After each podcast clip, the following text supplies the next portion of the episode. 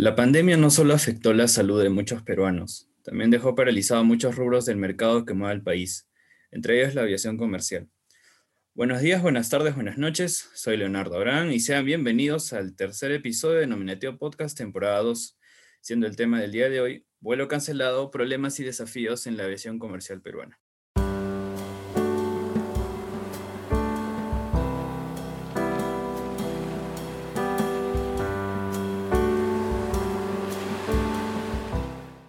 Para esta entrevista contamos con la presencia de Hans Figueroa, piloto comercial e instructor. Bienvenido a Nominativo, Hans. ¿Cómo estás? ¿Qué tal, Leo? Mucho gusto. Muy, muy agradecido por tu invitación, por tu espacio. Buenos días, tardes, noches con todos. Y aquí vamos a tratar de resolver algunas dudas que tengamos sobre la carrera. Así es, vamos a convertir en, en sí ahora algunas experiencias que hemos tenido juntos, ¿no? Para nuestro público, Hans, ¿dónde nos conocimos? Cuéntanos. Bueno, en el cole, primaria, en Salesiano. Me acuerdo muy bien, este, bueno, desde el cole, ¿no? Desde chiquitos, en los salones que compartimos con tu papá, este, campeonatos, recreos. Casi toda la vida, por así decirlo. Literalmente, o sea, para los que no nos conocen, en realidad nos conocemos pues aproximadamente 13, 14 años casi. Cuando yo entré al Sale cuando estaba en de primaria, uno de mis primeros amigos también fue Hans y él hemos compartido muchas experiencias, hemos crecido juntos y ahora pues uno aquí estudiando Derecho y acá el hombre que ya es piloto comercial, ¿quién lo diría, no? Así es, cómo es, cómo es la vida, ¿no? Qué rápido pasa todo también. ¿Cómo es la vida? Oye, Cholo, cuéntame, ¿cómo es que, o sea, durante tu etapa de colegio, cómo es que fuiste descubriendo esta, esta pasión por la aviación? Mira, para serte sincero, al inicio no, no, no, no tenía tan seguro el convertirme en piloto. No es, o sea, no es porque no, no quisiera, sí que quería, pero no conocía de, de tanta información que hay ahora para, para, para conocer escuelas, saber cómo, cómo se forman los pilotos, más que la FAP. O sea, solo sabía de la aviación militar, no, no de algo tan este, en el rubro de comercial, por ejemplo.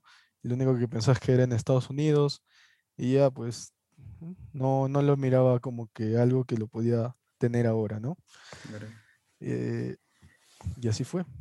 Así se dieron las cosas, por cosas del destino. Mi papá llegó a Lima, eh, conoció gente, vio lugares, este, vio más sobre la carrera porque sabía que yo tenía una inquietud por, por la carrera. Y entonces este, es ahí como, como me llega un boleto, este, una propaganda de una escuela, y es donde comienza todo mi, toda mi aventura en la aviación. Qué chévere. ¿Y en qué año empezaste a estudiar aviación, hermano? Yo el 2016, a mediados del 2016. Ah, Para eso, sí, terminando el cole, ahí comencé. Eh, esperé una prueba de selección que hubo en una escuela eh, y era medio año la prueba de selección y la esperé para eso, me preparé un poco y entré. Claro, porque yo me acuerdo que una fecha y creo que volvimos en tu, en tu carro de, una, de la primera verbena que nosotros tuvimos cuando ya éramos exalumnos y tú me comentabas justamente esa, esa inquietud de querer este, estudiar aviación, ¿no? Y justamente me comentabas que tenías una prueba a mitad de año. Entonces, puta, que yo te estoy a ser bien sincero, yo lo sentía muy, este, lo sentía algo inalcanzable, ¿no? O sea, yo decía, wow, que debe ser muy alucinante, ¿no? Así, al igual que tú, eh, yo también pensaba que estudiar aviación no era, pues, una carrera que se, se podría seguir en nuestro país, ¿no? O sea, para mí creo que las carreras como que un tanto habituales y, y, ya, ¿no? Pero cuando tú me llegaste pues con esa noticia, yo dije, wow, qué alucinante porque en realidad pues me, moví un poco de mis, de mis estereotipos, también un poco de mis prejuicios, ¿no? De estudiar aviación acá en el Perú. Exacto, es que es lo que pasa, es que no, no se conoce, más que nada acá en, en provincias, por así decirlo. Todo está muy centrado en Lima o un poco en la selva o simplemente en la costa, que es donde están más los aeroclubes, o donde había más aeroclubes, donde están las escuelas, pero en otros lugares no, no, se conoce, se desconoce todo lo que es esto de aviación y es algo que gracias a Dios está cambiando de a poco. Es está, la gente se está enterando más de la carrera, es algo más, ya no es tan inalcanzable, por así decirlo. Ujú. qué chévere. Y en base a, bueno, justamente conversando esto, te preguntaría, pues, ¿dónde estudiar aviación? Acá nuestros oyentes quizás algunos tienen esa inquietud, eh, tal vez vamos a despertar inquietudes ahora, y para ello respóndenos, pues, ¿dónde estudiar? Bueno, ah, actualmente en Perú hay más, se han abierto más escuelas. Eh, muchas veces las personas pensaban en irse al extranjero, como ya te lo dije, en Estados Unidos, Bolivia, Argentina, que tienen este, varios aeropuertos, tienen mayor flota, tal vez los precios son un poco más bajos, pero sinceramente la, no, no tienen lo, lo que acá en Perú tenemos, ¿no? Eh, que es la meteorología variable, podemos volar este, en la costa, en la selva. Eh, yo recomendaría una escuela llamada Golden Hawks. Es una muy buena escuela que es prácticamente nueva, tiene unos cuantos años en la aviación, pero es eh, una escuela que te da, te brinda todas las facilidades. Si bien es cierto, la aviación es una carrera un poco cara, por así decirlo es de las más caritas, pero al final todo tiene su recompensa y es del, también de las que más, más, más bien remuneradas. Claro. Y bueno, más o menos, ¿cuánto cuesta pues estudiar eh, aviación? Pucha, exacto, exacto, no, no, recuerdo el monto ya, pero te doy una idea. por ejemplo, el, cuando yo estuve, son el, se divide así la, para estudiar la carrera. Es se divide en piloto, tienes que sacar tu licencia de piloto privado y luego la licencia de piloto comercial. La licencia de piloto privado te sirve si es que tú quieres, por ejemplo, eh, tienes un avión o conoces a alguien que tiene un avión y para que tú le vueles ese avión nada más. La licencia de piloto comercial ya es más este, para que ya puedas ingresar o postular a línea aérea o, a otros, o depende, ¿no? Línea aérea, por ejemplo, LAN, Avianca, que están aquí, o, irte a Nazca, ya con eso ya te pueden contratar. Entonces, para el piloto privado, son 40 horas de vuelo que debes tener. Pero antes de, tener, de ir a volar, tienes que dar uno, tener unos cursos en tierra. Eh, cursos que difícilmente se ven en el, en el colegio, ¿no? Por ejemplo, meteorología, aerodinámica, eh, navegación, performance de la aeronave, ah, comunicaciones, regulaciones, sistemas, uh, procedimientos aeroportuarios, cosas que ningún colegio te enseña, cosas que son nuevas para las personas. Es por eso que los para ingreses es compromiso total. Otra cosa que debes tener muy en mente es que el, idioma universal para la aviación es el inglés. Entonces, todos los libros, por ejemplo, que yo tuve fueron en inglés. Eh, todos los manuales están en inglés. Los procedimientos de las aeronaves están en inglés. Debes tener un buen dominio. Ya, bueno, regresando al tema de, de este de, de la carrera. Bueno, son 40 horas, cumples todos esos esos este, stage para que puedas volar. Tu curso en tierra, por así decirlo, se vive en tierra y vuelos. Entonces, este, vas y sacas una licencia y un apto médico. Tu licencia, tu primera licencia la que obtienes es la licencia de alumno piloto, la cual te certifica que estás apto para volar como, como en instrucción, como alumno. Entonces, para sacar la licencia, cambiarte esa licencia por una de piloto privado, tú vas a acumular 40 horas de vuelo. Dentro de esas 40 horas de vuelo, te chequeas y un inspector va así como tipo el de carrito, que un inspector, pero este no, este va atrás, tú vas con tu inspector y tu inspector que te chequea desde atrás y te dice si es que estás bien o no para que si te apruebas o jalas el examen para ser piloto privado. Pero lo más emocionante es dentro de ese de, esos, de esas 40 horas, no es que siempre vas a estar con el instructor.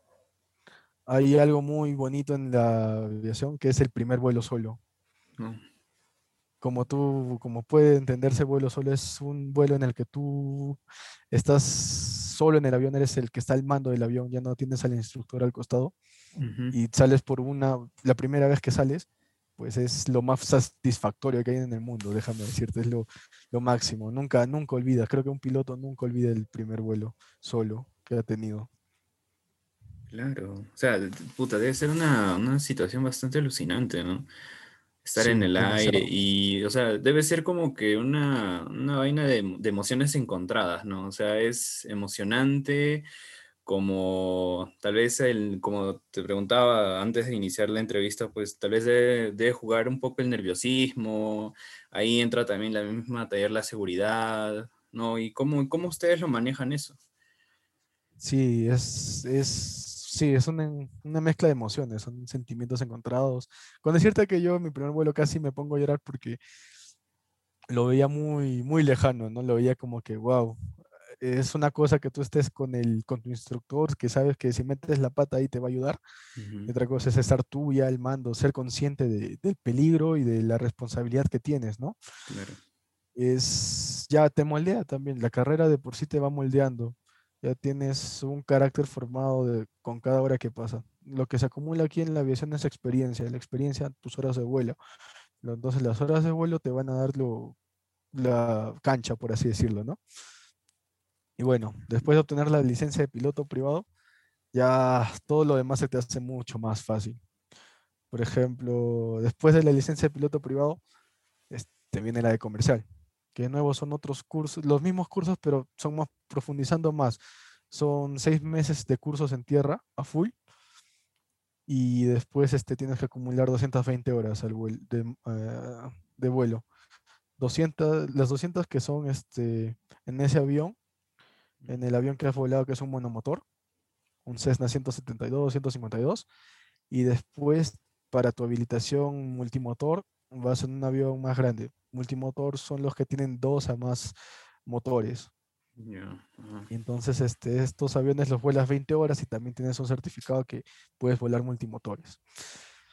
Así es, no, hay que no entro mucho en detalles porque tal vez la gente no puede entender los tecnicismos y tantas cosas, pero... Exacto. más, o menos cuéntanos más o menos cuánto, cuántos años te, te, dura pues estudiar esta carrera, ¿no? O sea, más o menos para que llegues a un, a un nivel un poco básico, intermedio, ¿no? O sea, ¿cuántos años dura esta carrera? Aproximadamente, yo este, lo terminé en tres años, pero como te depende mucho del tema de hay varios factores. O sea, los cursos en tierra es normal, ¿no? A menos que esté como en la pandemia que se dio y tenga que hacerlos virtuales, igual continúa. Claro. Pero hay un tema que en los vuelos, mm, la, el clima, a veces este, que tú tienes un estándar en el cual salir. Cuando ves los, los mínimos que tienes para ver tu aeropuerto, para poder salir. Entonces, tú sabes que en Lima el, siempre hay este en, invierno se tapa horrible. No puedes ni ver una cuadra de distancia. Exacto. Entonces eso afecta bastante cuando estás volando, en especial si vuelas en un aeropuerto no controlado, un aeropuerto que no tiene las ayudas suficientes para, para estar este, para poder aterrizar, despegar, lo que sea, ¿no? Entonces, este, yo he tenido varias ocasiones en las que iba al aeropuerto y tenía que esperar todo el día que se destape el avión, el, perdón, el cielo, que las condiciones sean buenas para salir. Y pucha, eran días perdidos, me tenía que regresar a mi casa, volaba tarde, volaba, si en el día tenía programado cuatro horas, volaba una hora, dos horas, ya te mataba, ¿no? Depende bastante, en verdad. Ay, nos, nos olvidamos de lo, de lo, lo que me estabas preguntando, los precios. Por ejemplo, este, en, para los cursos estuve pagando algo de 2.500 dólares los, los tres meses en, privado, que incluía los cursos este, en tierra y unas cuantas horas de vuelo, pero en sí las horas de vuelo son las que te cuesta más, pues que la hora de vuelo dependiendo del avión está entre 155 dólares, esa vez me costó, y 175 dólares en un avión más grande. Wow. Este, ya, pues es, como te digo, sí es un poquito costoso, pero vale, vale toda la pena del mundo. Ya veo, ya veo. Sí, sí, se nota que es bastante costoso a diferencia de otras carreras. ¿Y qué cursos llevas en este, en la escuela de aviación? Coméntanos más o menos cuáles son los más importantes o cuáles te parecieron a ti más Es, complicados, nuevos, qué sé yo. claro, claro. No, en sí todos me parecieron nuevos, ¿no? Ajá. Este, pero no hay que uno sea más importante que el otro. Lo, lo que siempre vas a tener en cuenta aquí en aviación es que todos los cursos son importantes.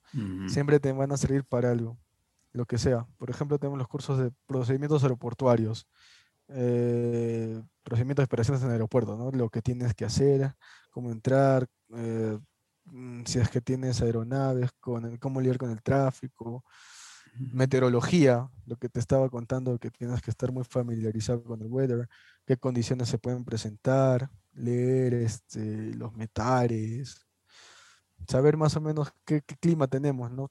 Claro. Mm, cómo puede cambiar y cómo puede afectar esto a nuestro vuelo. Aerodinámica, la pregunta que siempre te hacen, ¿por qué vuelan los aviones? ¿Cómo vuelan los aviones?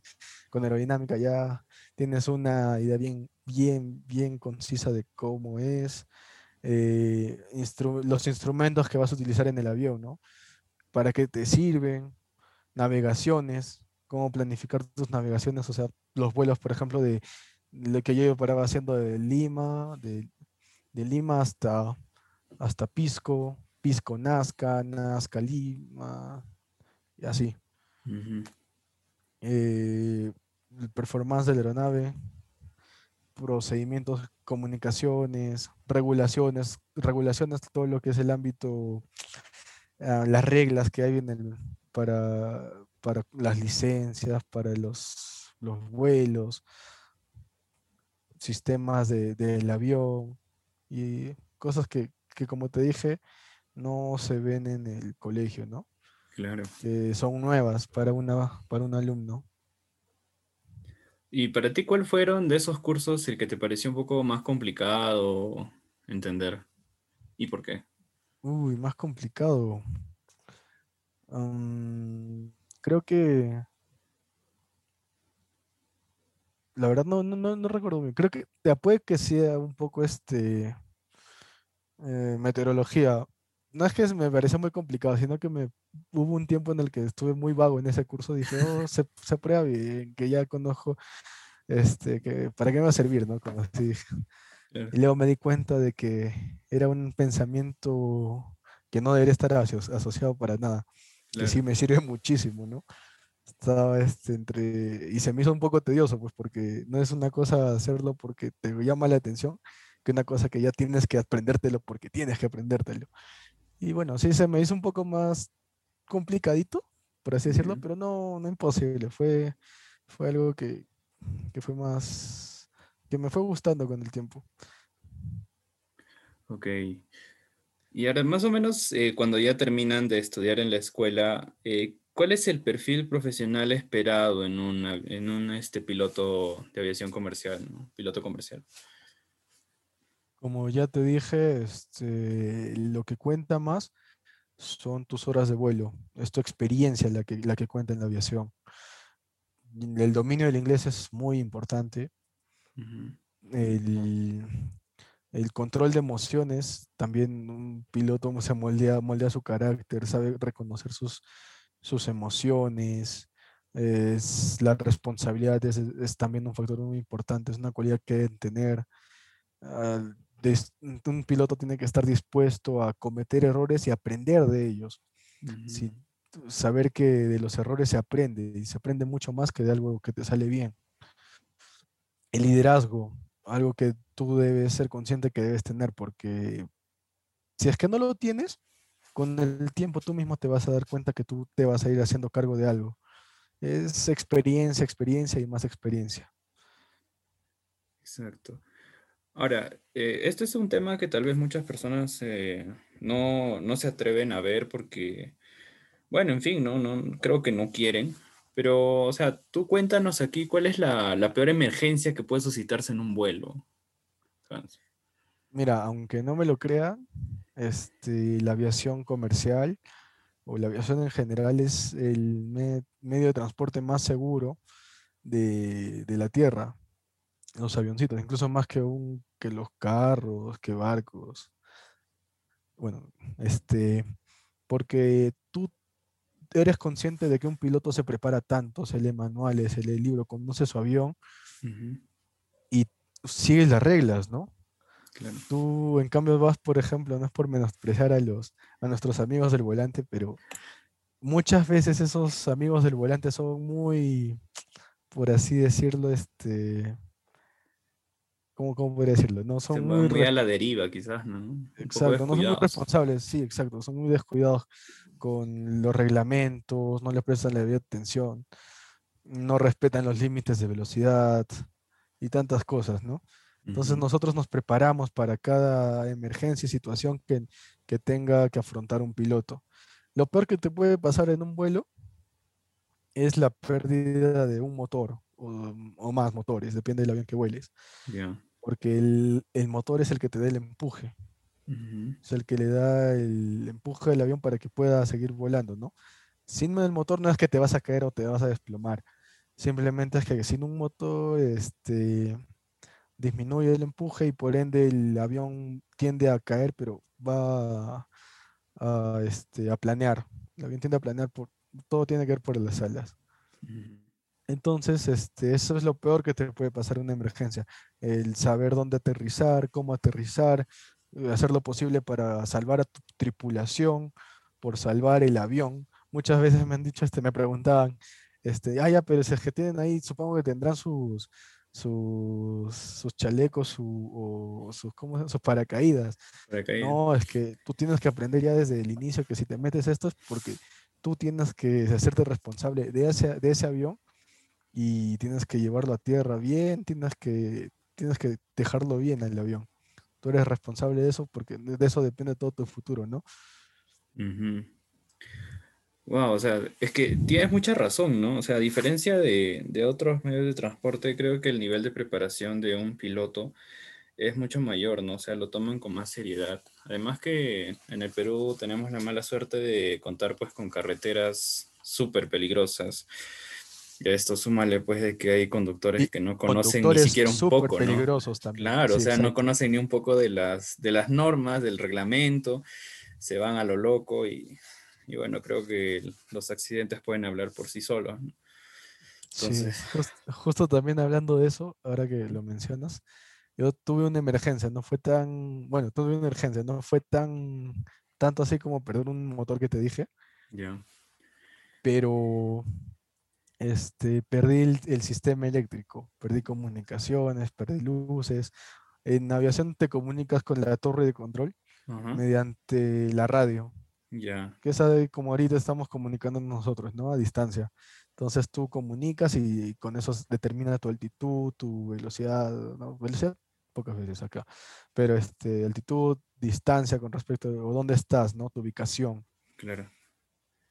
Entonces, este, si pierdes eso, no pierdes información de los tráficos que también, de, otros, de otras aeronaves que están eh, circulando por ahí, por la zona. Pierdes comunicación con la torre para saber qué vas a hacer y todo eso. Así que eso me sucedió a mí.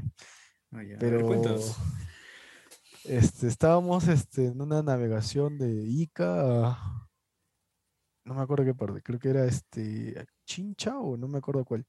Ya bueno, la cosa es que regresando del aeropuerto de Pisco, ya y estábamos por Chincha y me doy cuenta de que ya no tengo, no, no tengo este señal, la radio no, no me marcaba nada, entonces tampoco escuchaba los, las comunicaciones, se me hizo raro, ¿no? Entonces hablamos con el capitán, dijimos, hicimos todos los procedimientos para ver, para verificar, dijimos falla eléctrica, este, posible, posiblemente, bueno, posiblemente la batería o algo, ¿no? Entonces lo primero que tenemos que hacer, y estábamos, ya habíamos notificado nuestro último punto, entonces el aeropuerto ya sabía que estábamos regresando. Entonces, lo, que tú tienes que hacer, lo que tú tienes que hacer en estas situaciones es seguir tu plan de vuelo. O sea, si tu plan de vuelo lo presentas antes del vuelo, ¿no? Y ese plan te dice que le dices tú, voy a irme de tal punto a tal punto en tal hora, de tal hora a tal hora estoy acá y a esta hora regreso. Entonces el, el controlador, por caso de una emergencia, ya sabe dónde estás, dónde, cuál fue tu último punto y cómo estás, ¿no? Pero ahora también nos ayuda bastante lo que es los celulares, ya llamas a alguien ahí, ya la torre se entera. Entonces, este, lo que tuvimos que hacer es seguirnos nuestro plan de vuelo, mantener la misma altitud, llegar hasta el aeropuerto este, esperar una señal luminosa de la, del- de la torre, en este caso de Pisco, para que podamos aterrizar. Una vez que aterrizamos, llegamos y nos, nos, y este, y ahí ya tienen que ser cosas del- que se encargan los mecánicos, ya de, de checar cuál es el problema y todo lo demás. Wow. Pero fue una, una experiencia muy, muy interesante y eh, que me gustó en verdad. Nunca, nunca me había pasado nada hasta, hasta esa vez. Wow. O sea, pucha que. Y, y, o sea, ¿cómo te sentiste en ese momento? Que, que entraste en, en desesperación, estabas sereno. O sea, ¿cuál fue tu primera impresión en Créeme, ese créeme que estaba sereno y hasta podría decirlo emocionado, pero era porque me- era la primera vez que me pasaba algo así, ¿no? Y decía, para esto entrenado, Ajá. para esto es que te dan... Entonces con el, el capitán que está al costado, muy buen capitán, Ronald Tang, y dijimos, este, estábamos este, hablando y ya pues, dijimos, ya los procedimientos, tales, tales. La cosa es que llegamos muy bien y fue, fue emocionante, en verdad. Te llena, te llena bastante. Aprendes bastante, como te dije, de los errores, de, de las circunstancias que pasan.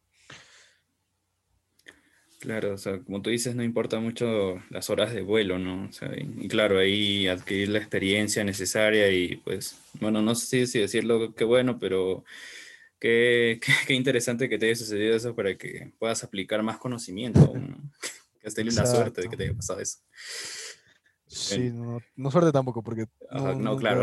nunca es bueno. sí, Que no- exacto, creo que no hay una palabra adecuada como para poder decir de que, que fue algo de, Sí, bueno, de constante pero- aprendizaje, hay que quedarnos con eso. Exacto, eso, eso, podría ser una buena, una buena forma de verlo. Pero sí, así fue, así pasó, así sucedió. Qué interesante. Y ahora vamos a hablar un poco sobre aviación comercial en el, en el Perú, ¿no? O sea, es un ámbito donde tú también te vas a desarrollar. Y aquí me gustaría preguntarte, pues, y sé que te vas a explayar quizás un montón, eh, ¿cuáles son los pros y contras de ser un piloto comercial en el Perú?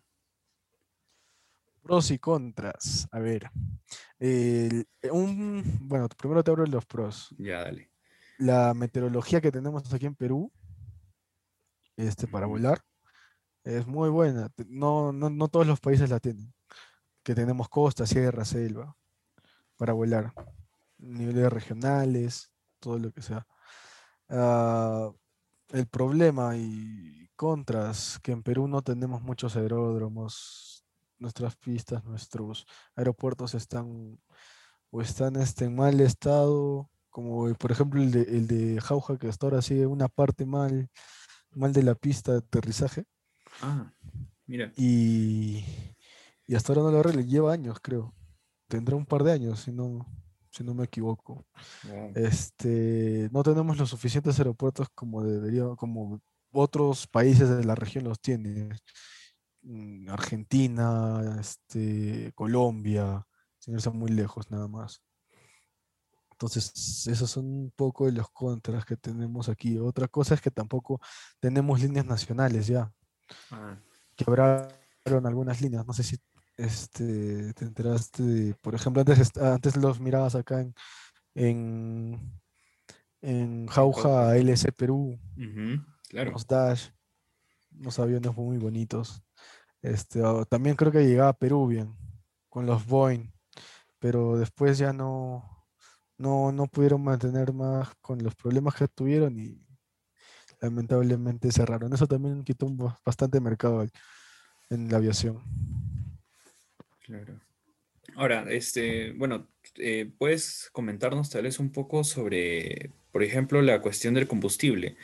Eh, quizás en algunos este, aeropuertos, ¿no? Aeródromos, no existe el suficiente abastecimiento de combustible para poder cubrir toda la demanda, ¿no?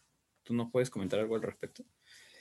Exacto. eh, es más, te, te diría que hay aeropuertos que no tienen donde recursos, donde este, no tienen puntos de recarga de combustible. Ejemplo clarísimo, el que te- más, más cercano que tenemos aquí, hablando el de Jauja. Claro. No, no hay este, no hay un centro de abastecimiento de combustible. En Perú realmente son pocos los, los, los aeropuertos que tienen estos, estos centros de reabastecimiento. Y sí o sí tienen que operar ahí las, las escuelas, aero, este, aerolíneas, porque si no, ¿de qué otro lado van a operar? No les conviene tampoco. Claro. Ahora, eh, y con respecto al mantenimiento de un avión, o sea, ¿qué tan costoso puede llegar a ser si nosotros tenemos profesionales suficientes como para cubrir esa demanda? Mm, en el, un precio exacto, la verdad no lo sé, pero sí, este, hay, hay mecánicos de aviación, también es una buena carrera que hay, que se encargan de todos los mantenimientos, ¿no? Los aviones también, así como los carros, tienen su mantenimiento que se le debe realizar cada cierta, no son cada cierto kilometraje, son ciertas cantidades de horas de vuelo. Ah, ok. Entonces, este, mm, en el, tu carro le cambias de aceite, por ejemplo. En cambio, yo en, para pilotar un avión, antes de volarlo, se hace un pre-flight inspection, que es este, un, un, un vuelo, un está una inspección antes del vuelo, ¿no? Como lo dice su nombre en inglés, que tú verificas todo lo, las partes del avión. Verificas este, que todos los instrumentos funcionen, bueno, que estén liberados algunos instrumentos, por ejemplo, todo pitot, que funcionen las luces, las condiciones de la aeronave, cómo está, las llantas, checas el motor, el nivel de aceite que tiene. El aceite sí se le tiene que cambiar los aviones y se le cambia cada rato. mucho más constante que a un carro porque el aceite se encarga de lubricar y, enfriar el motor, ¿no? Entonces, este, tú tienes que estar constantemente viendo eso, ¿no? Preocupándote por tu avión. Porque al final del día eres tú el que, si le pasa algo a tu avión, eres tú el que va a morirse. así que tú tienes que aprender a hacerte cargo de eso. Es así de simple. Así de simple, aplica. Eh, ahora, bueno, me comentaste de que hay ciertas escuelas, ¿no? Como mi alma mater también que enseñan aviación. Y bueno, con toda esta, esta línea de, estudios, ¿tú crees que la cantidad de pilotos peruanos logran cubrir esta demanda actual? Eh, buena pregunta. Actualmente, por el hecho de que grandes aerolíneas y otras aerolíneas de acá de la región hayan quebrado. No, simple, no por el hecho del coronavirus, sino porque tal vez tenían problemas antes, como en Avianca o ya mencionamos este LS Perú, Peruvian. este, tuvieron problemas y tuvieron que cerrar por un tiempo. Entonces los pilotos de esas empresas este, salieron, y buscaron trabajo en las otras empresas que quedaban. En ese tiempo quedaban Avianca, LAN. Entonces a las empresas les conviene tener un piloto con más experiencia ya volando esos aviones más grandes, tenerlos dentro de sus filas. Entonces este, eso le jugó mal a, a los a los este, a los que estaban recién saliendo y algo así. Y la, por ahora hay mucha este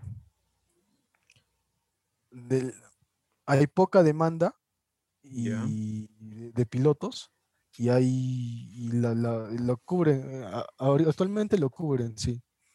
Cubre todo lo que hay pero la aviación se va a recuperar no es que no es que no se vaya a recuperar. Hay una frase que vi el otro día es que la aviación va a recuperarse sí o sí. El problema es qué estás haciendo tú como piloto para que para que, para que pueda ajá y para que eso suceda, no solo para que suceda, sino que qué vas, estás haciendo tú para que en un futuro ingreses a una aerolínea. Ahorita muchos pilotos están ya, tal vez este, lo han dejado de lado o algo por el estilo, ¿no? Pero pero también queda un poco en tomar conciencia de que esto va, va, a solucionarse. Y si tú quieres estar ahí en una aerolínea, pues ya deberías estar preparándote, estudiando y todo lo demás. Claro, ahora, ahora con la poca demanda que hay, pues el nivel de competitividad también habrá crecido un montón, ¿no? O sea, importa mucho el nivel de preparación y de estudios que uno pueda pues, surtir también a su carrera, ¿no? Creo que en todas las carreras está sucediendo eso actualmente. Exacto, no, no, no, es, no solo en la aviación, es en todo. Entonces, este, por ejemplo, yo, yo, yo, este, soy piloto comercial, eh, pero también desde lo que, lo que hice fue, desde que ingresé, habrá sido este, cuando terminé mi piloto privado, me acuerdo que admiraba muchísimo a mi instructor. Entonces su método de enseñanza, su paciencia, su dedicación, la forma de enseñar. Entonces es algo que me era como una inspiración, ¿no? Este, eso y con él y otros instructores que se fueron sumando ahí. Y me, me gustó bastante este tema de la pedagogía.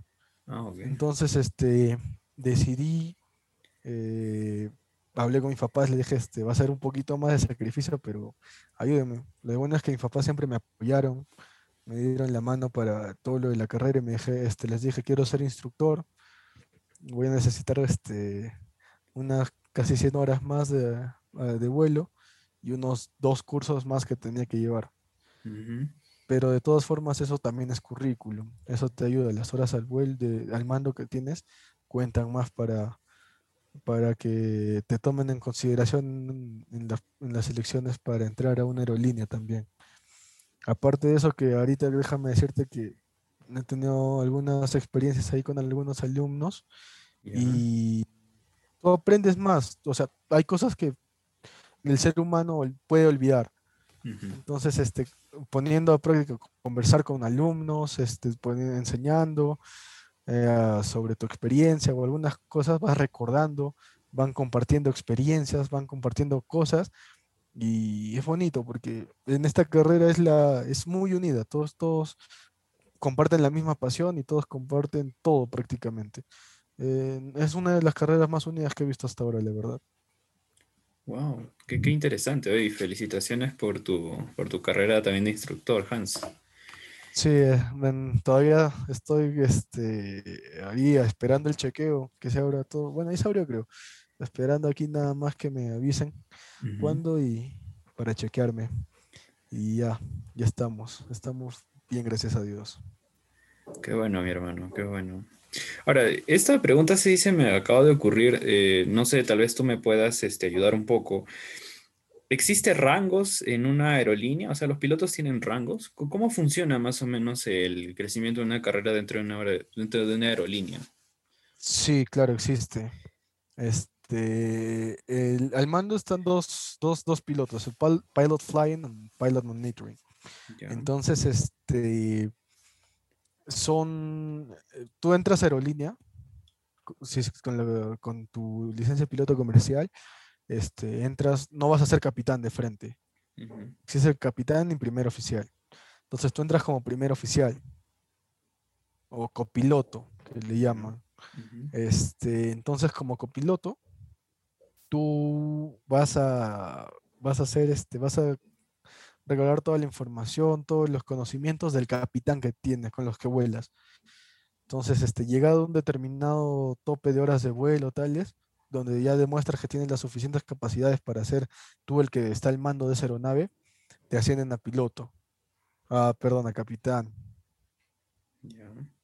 Entonces, este, tú tienes que ir preparándote desde, como te dije hace un momento, en la aviación es constante, es aprendizaje y, estudio constante. Todo tiene, ser que, todo tiene que ser constante, en verdad.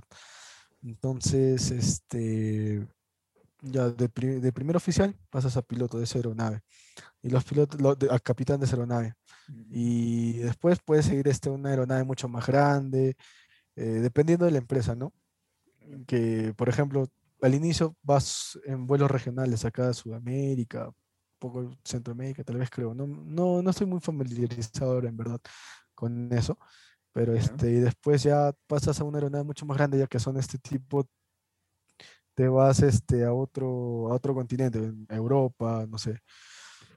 Y también hay, pero llegas como primer oficial porque tienes que aprender de, ese, de esa nueva aeronave. Ah, wow. Qué, interesante, de verdad, ¿ah? la verdad. Y mira, lo que he podido entender hasta ahora es que la carrera de, piloto en realidad pues es mucha constancia, es mucho sacrificio, ¿no? Eh, y, ahora, de verdad, o sea, surge esta, esta pregunta que mucho llama la atención también, ¿qué tanto hace el Estado por, el, por la aviación comercial? O sea, ¿tú qué crees que debería hacer el Estado para incentivar a los ciudadanos a seguir esta carrera? El Estado debería, este, bueno, para los, los que salen de los colegios, para que se sea más conocida la carrera, debería ser este, concursos de becas, ah, para las, las, escuelas, para... Beca 18 no cubre estas escuelas. No, creo que no. La verdad no tengo idea, pero no, no, no conozco de ninguna beca que, que ayude a esto, porque tampoco hay este...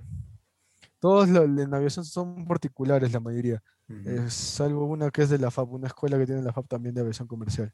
Ah, pero no, no, no, con, bueno, desconozco de alguna beca si es que existe.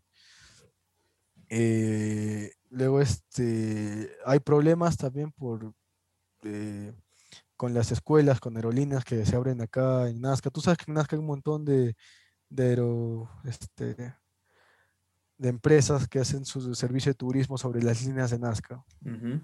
Entonces, este, para ellos, para las escuelas, o para cualquiera que quiera comprarse un avión, obviamente es mucho más difícil encontrar un avión aquí, en Perú. Entonces tienen que ir a Estados Unidos a comprar los aviones. ¿Cómo se compran los aviones allá?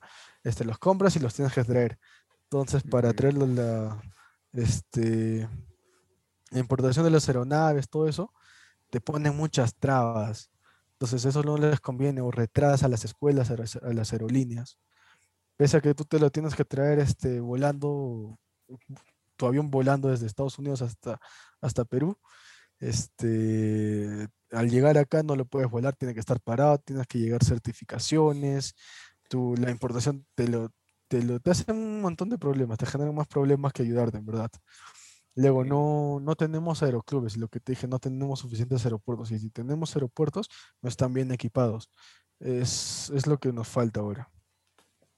Claro, sí, y totalmente de acuerdo, ¿no? No solo en la, en la aviación comercial, sino en otros rubros comerciales en nuestro país. Eh, la, el Estado creo que pone demasiadas barreras burocráticas para que uno pueda surgir, ¿no? Hablando, por ejemplo, del surgimiento de una empresa, qué sé yo. Eh, más, más creo que son las, las cuotas, los honorarios que uno le pueda dar al Estado para que tú recién puedas surgir. Y creo que el Estado no está, ni siquiera está apoyando realmente el incentivo para, para poder seguir, por ejemplo, esta carrera.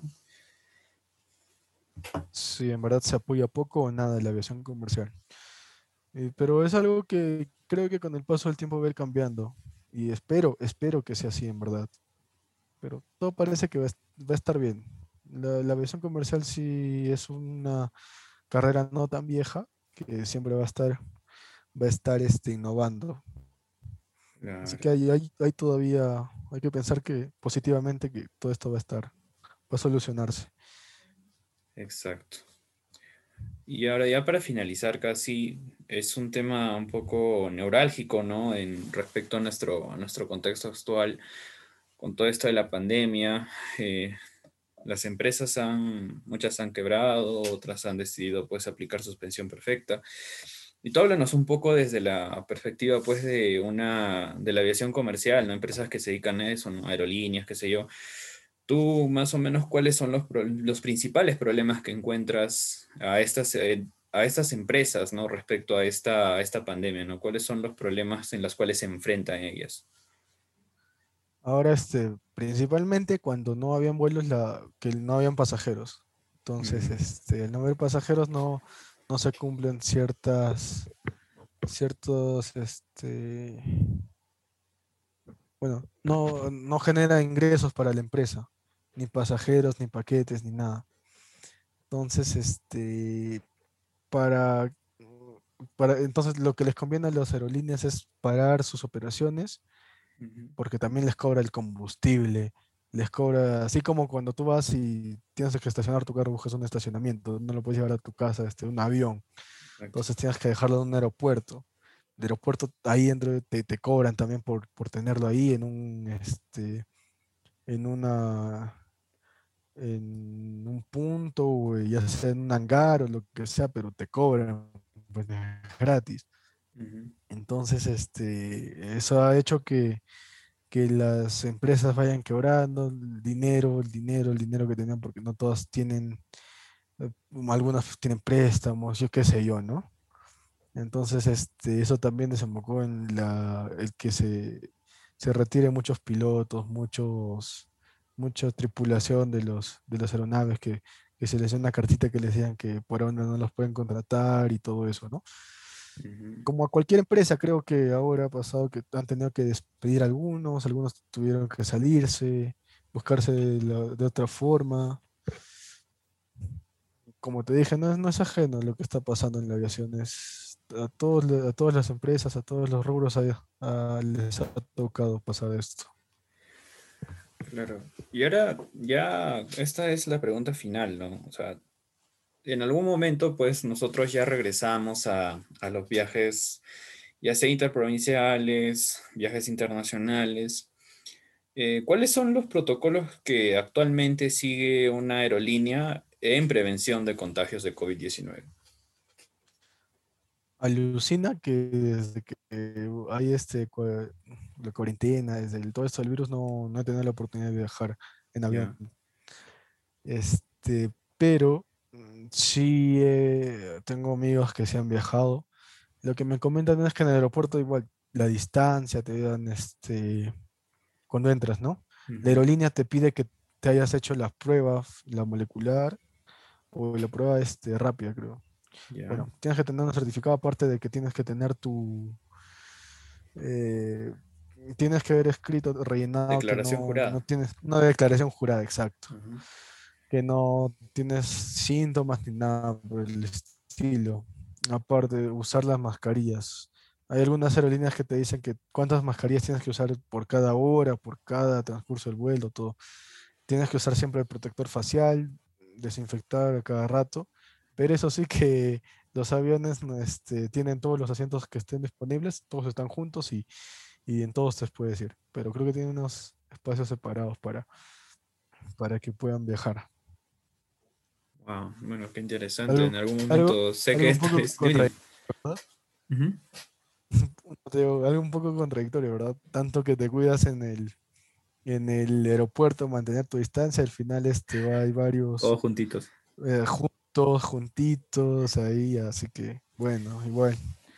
Se toman las prevenciones que, que se puedan. En realidad es, claro, es muy contradictorio, ¿no? O sea, igual sucede, creo, en todo transporte, uno mucho respeta la, el distanciamiento social obligatorio y toda esa vaina, pero al fin y al cabo llegas, por ejemplo, en un bus que ahorita son los que recién han regresado a, a, chambear, pues solo los separa una, una lámina de plástico, ¿no? O sea, y seguramente sucede casi lo mismo en los, en los aviones.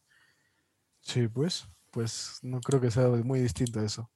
Bueno, ahora tampoco, este, tampoco he viajado en transporte público y, pero, pero sí, sí me han contado que es así, que al final, este, también hay problemas, ¿no? Como, como acá que para los buses, las combis, todos los ves repletos, sin mascarillas, sin faciales. Ya la gente ya, yo creo que al final depende de cada persona que quiera cuidarse o no.